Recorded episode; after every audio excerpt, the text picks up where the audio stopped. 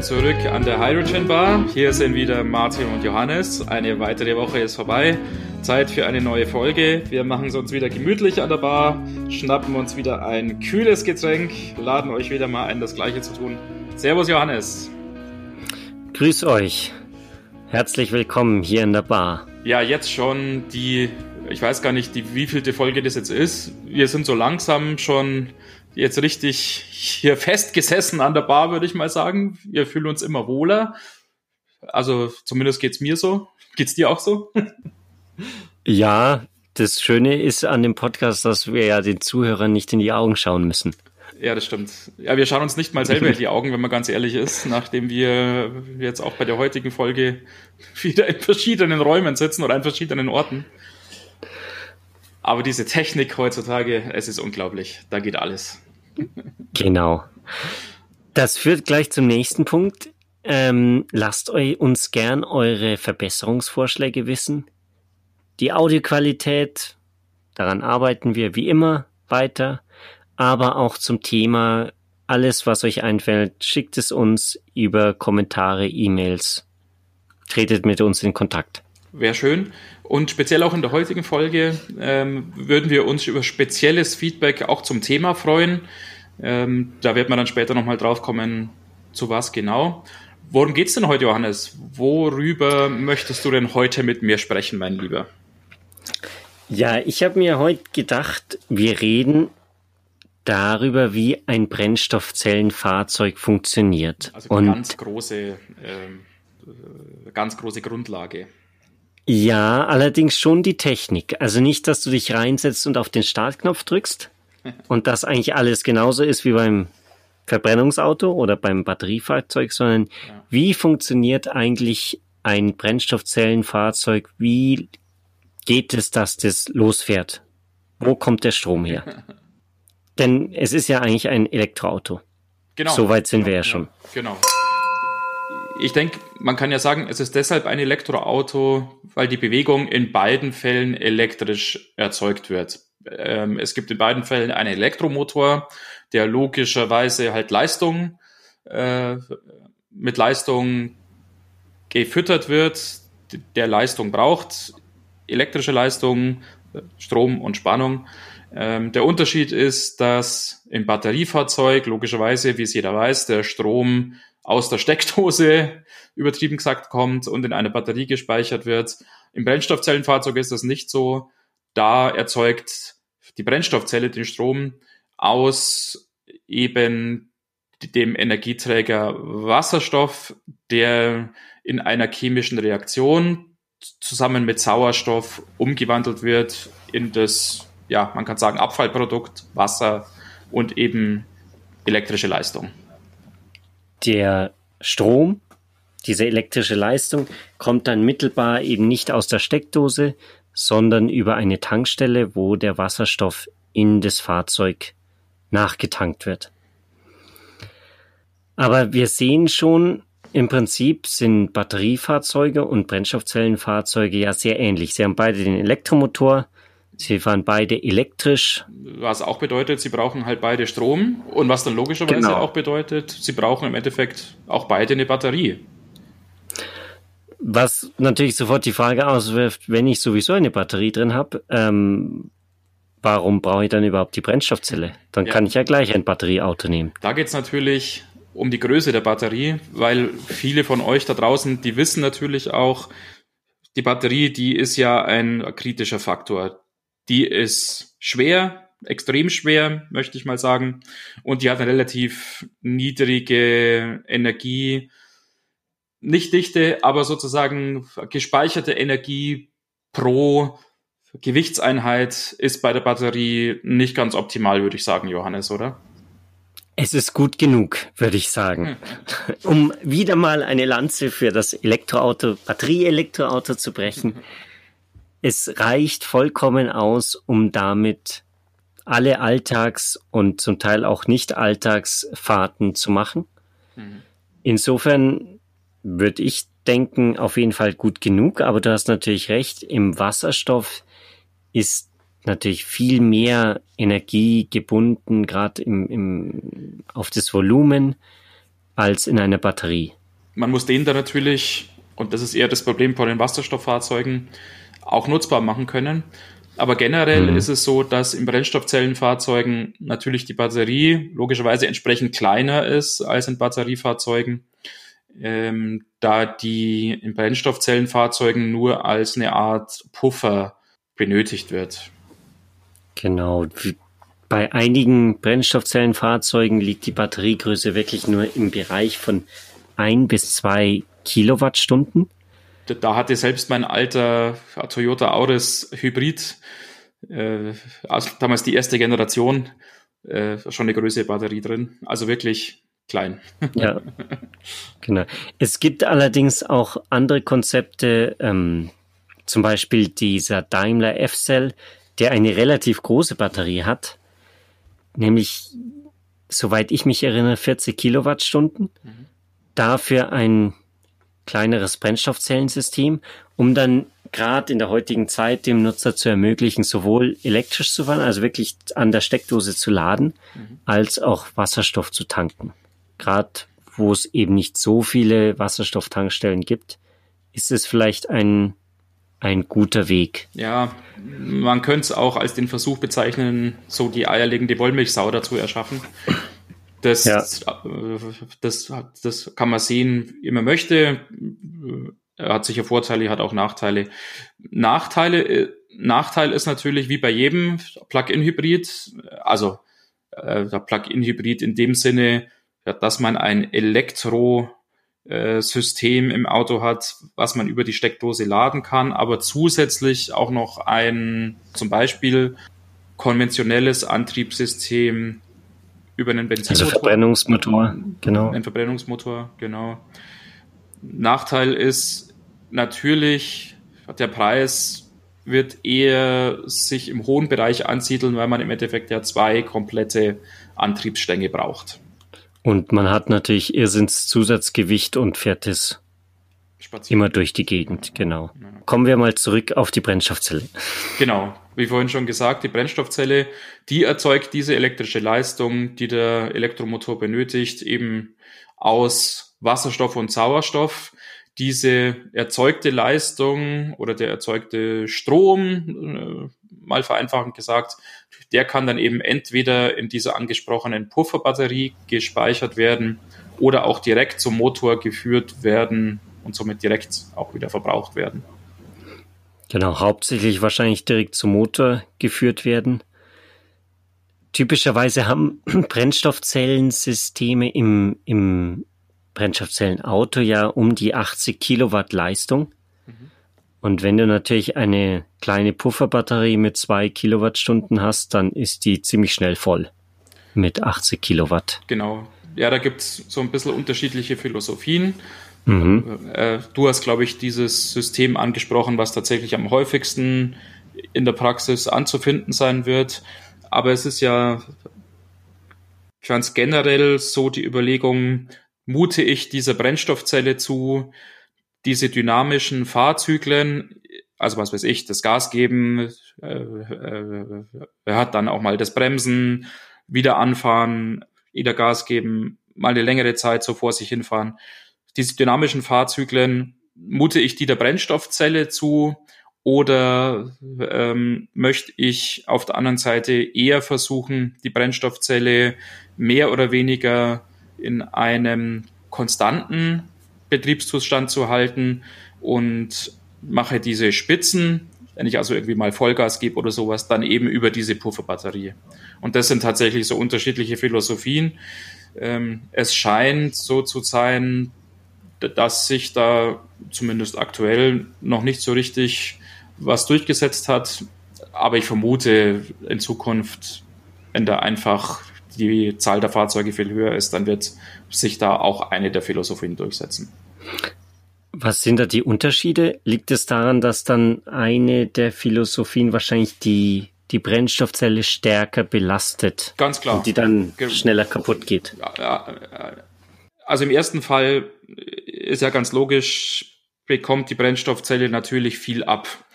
Ähm, schnelle Änderungen, was die Leistungsaufnahme betrifft, ähm, viele Zyklen sozusagen, viele Lastspitzen, ähm, auch mal Phasen, wo sozusagen Leistung erzeugt wurde, die dann nicht gebraucht wird, die also auf irgendeinem Weg mhm. dann auch weggeworfen werden muss, wie auch immer das funktioniert. Oder ja, klar gibt es da Systeme, aber es ist natürlich dann manchmal nötig. Und auf der anderen Seite natürlich dieses System, was die Brennstoffzelle natürlich nahezu optimal schont, weil wirklich versucht wird, den Betrieb mehr oder weniger ja konstant einfach zu halten. Und mhm. ähm, ich könnte mir deshalb vorstellen, dass gerade jetzt in dieser noch relativ frühen Phase diese zweite Philosophie noch ihre Daseinsberechtigung hat, weil man eben noch nicht so viel Erfahrung hat, wie diese Brennstoffzellen auch diese Lastspitzen und die dynamische Last insgesamt wegstecken. Man möchte da vielleicht eher auf Nummer sicher gehen. Vielleicht, äh, wenn sich die Technik weiterentwickelt und halt Brennstoffzellen, die viel verkraften. Also welche Brennstoffzellen gibt's natürlich, das ist ja klar. Ich meine, die Brennstoffzelle an sich, die ist ein alter Hut. Die gibt's wahrscheinlich seit 100 Jahren oder noch länger. Ähm, aber wenn diese hoch beanspruchbaren Brennstoffzellen halt auch finanziell attraktiver sind, könnte ich mir sehr stark vorstellen, dass eher diese andere Philosophie in den Mittelgrund rückt. Mhm. Was glaubst du, wie lange das, noch dauert? Nee, das ist gar nicht, aber ist egal. In den Vordergrund. In den Vordergrund, ja. Danke. aber passt, ich hab's verstanden. Ja, okay. ja, wie, wie lange glaubst du, dauert es noch, bis das alles billiger wird? Wobei, das führt uns wieder vom Thema weg. Also nur also ganz kurz, ja. du hast zehn Sekunden. Also da möchte ich mich dann auch gar nicht zu weit aus dem Fenster lehnen, auch deshalb, weil ich es einfach nicht weiß. Also ja, das kann man immer schön sagen natürlich. Ja, ich möchte da jetzt hier gar nichts behaupten, halt einfach deshalb, weil ich überhaupt kein Wissen über das Thema habe. Aber Gut, also dann müssen wir mal jemanden einladen, der Wissen hat. Ja, genau. Ich glaube, da finden wir jemanden. Gut. Dann kommen wir mal zurück zu unserer Brennstoffzelle. Die sitzt da jetzt im Auto, kriegt ihren, ihren Wasserstoff. Dann braucht sie natürlich noch Sauerstoff. Richtig? Ja, klar. Und ähm, man will logischerweise halt den Sauerstoff jetzt nicht auch noch mitnehmen. Ähm, was aber ja, also was auch jeder weiß wahrscheinlich, äh, da beim Verbrennungsmotor ja auch nicht so ist. Äh, da hat man ja auch nicht jetzt einen Sauerstofftank dabei, weil, vielleicht wissen es manche nicht, logischerweise auch der Verbrennungsmotor oder jede Verbrennung, ist der Name schon sagt, braucht ja auch Sauerstoff, um zu funktionieren. Und so ist es halt auch bei der, äh, äh, bei der Brennstoffzelle. Und auch die nimmt sich diesen Sauerstoff aus der Umgebungsluft. Genau, die Frage ist, die ich mir dann gestellt habe, ist da reines, äh, reiner Sauerstoff notwendig? Natürlich für die, die Reaktion wird nur Sauerstoff genutzt. Ja.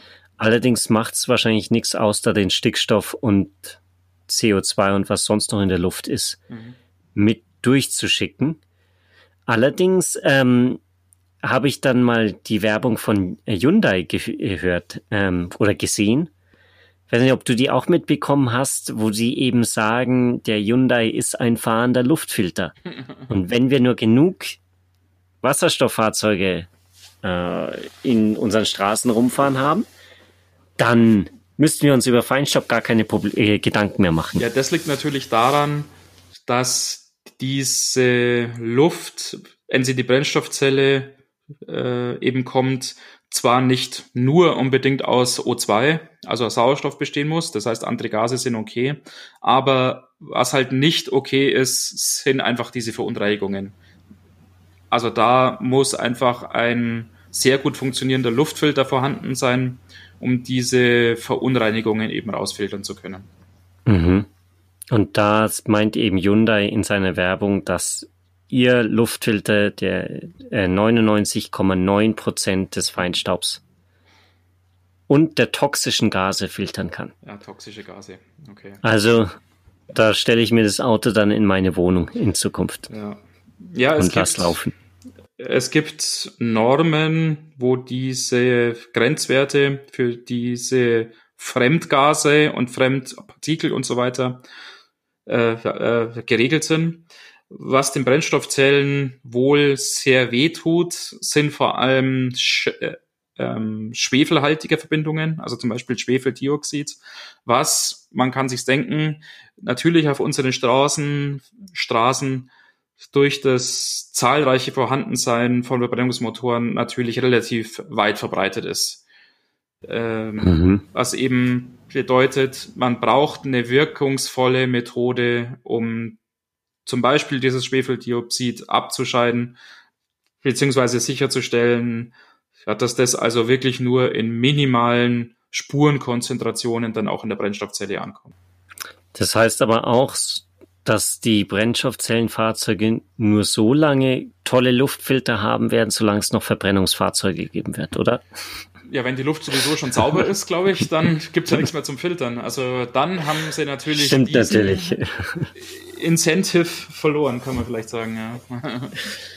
Gut, schauen wir mal, wie sich das entwickelt.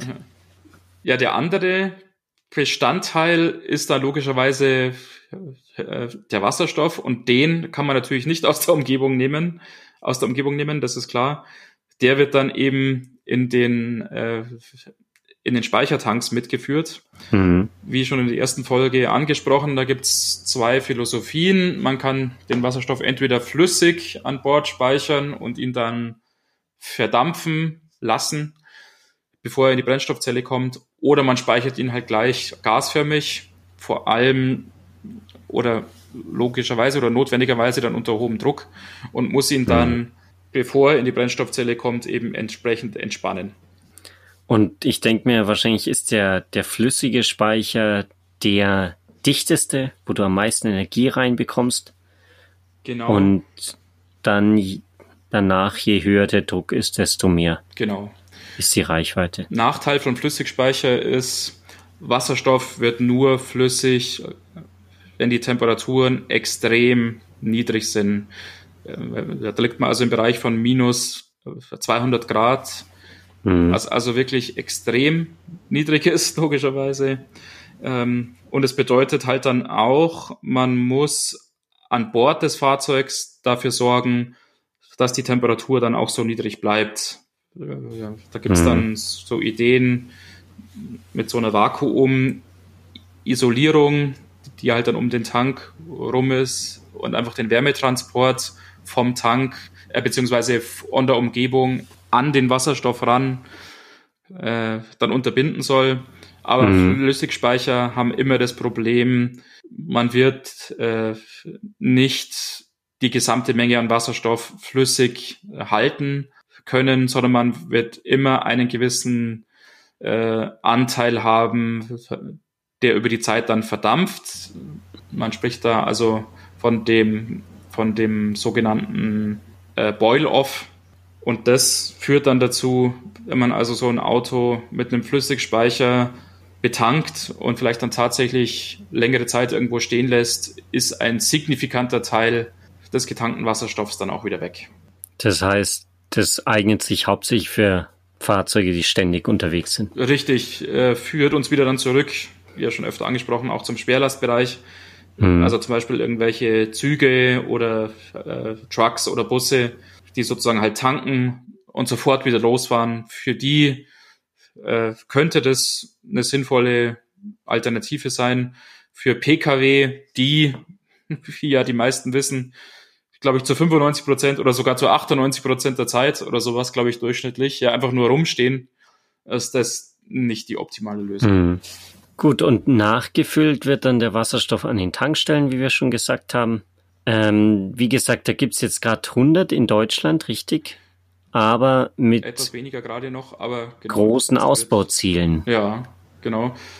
Ihr auch in der ersten Folge schon angesprochen, da geben ja auch die Wasserstoffstrategien, zum Beispiel die bayerische Wasserstoffstrategie, ja erstaunliche Zahlen vor, um wie viele Tankstellen dieses Netz da wachsen soll. Ist aber natürlich auch nötig, weil ja, jetzt gerade in Bayern sind es eben 17 Tankstellen, ist natürlich für eine, für eine, für eine flächendeckende Verbreitung, vor allem auch im Pkw-Sektor, völlig ungenügend. Dann jetzt gehen wir dann in die Brennstoffzelle. Da kommt ja der Wasserstoff und der Sauerstoff zusammen. Es gibt die, die Reaktion, die chemische Reaktion, wo die Ionen, Elektronen freigesetzt werden. Der Strom geht raus, geht zum Elektromotor und rauskommen tut Wasserdampf. Mhm. So einfach geht's. ja, das ist ich verstehe es zwar nicht, aber.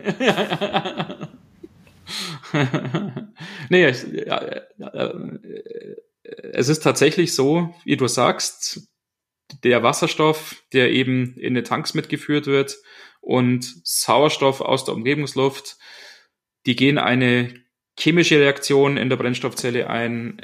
Es wird Wasser erzeugt und das wird dann einfach als Wasserdampf ja, über den Auspuff äh, freigesetzt oder ja, da ausgeschieden. Der Unterschied ist natürlich, und das ist natürlich, wo du wieder dein triumphierendes Lächeln aufsetzen kannst, äh, wenn man über Batteriefahrzeuge spricht, da kommt natürlich gar nichts raus. Also das ist natürlich vielleicht noch schöner. Ja, stell dir vor, im Winter tropft die ganze Straße voll mit dem, dem Wasserdampf und dann gefriert die Straße und alle rutschen aus und brechen sich die Beine. Das ist ja eine Mordsgefahr, die da ausgeht von den Brennstoffzellenfahrzeugen. Man muss da natürlich dann auch die Mengen mal im Auge haben, die da äh, aus diesen Fahrzeugen rauskommen. Und die ist insgesamt natürlich nicht so besonders groß, wie man sich denken kann. Also das ist jetzt nicht, dass da jetzt irgendwie ein Wasserstrahl da hinten rausschießt. Also eigentlich total im Gegenteil. Aber ja, vielleicht weiß es einer und den Hörer noch genauer.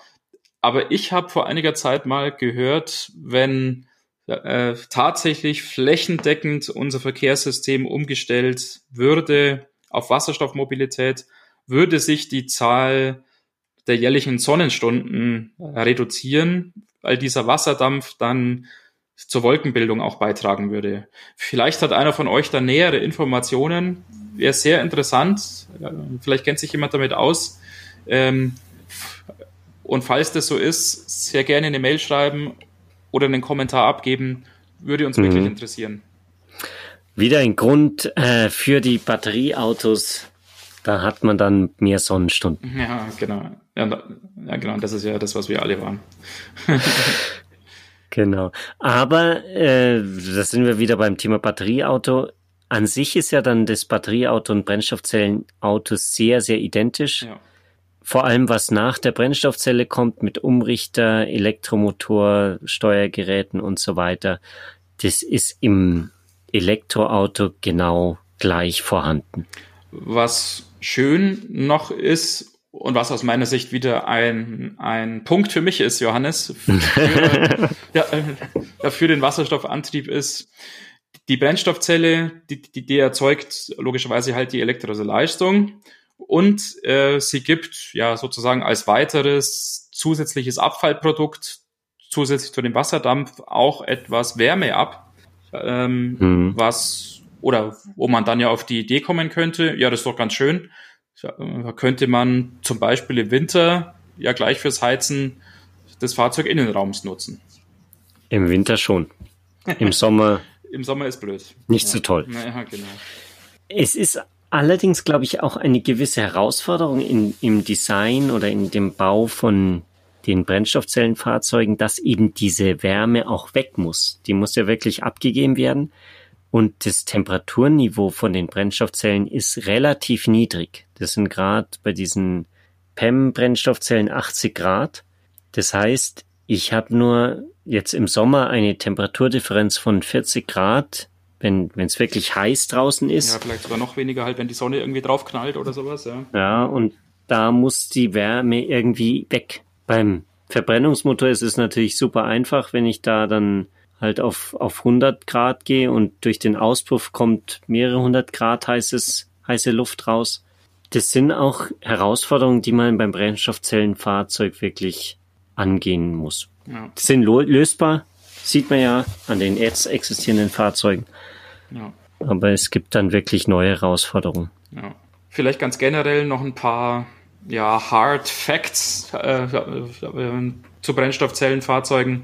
So ein typisches äh, Pkw-Fahrzeug, was derzeit auf dem Markt ist, ja, hat so eine Speicherkapazität von vier bis sechs äh, Kilogramm. Und man kann so ganz grob im aktuellen Stand der Technik sagen, der Verbrauch ist ungefähr ein Kilogramm Wasserstoff pro 100 Kilometer, was dann dazu führt, man kann mit so aktuellen Modellen ungefähr so 600 Kilometer oder so fahren, was also mhm. schon nicht schlecht ist, was aber natürlich noch verbessert werden sollte.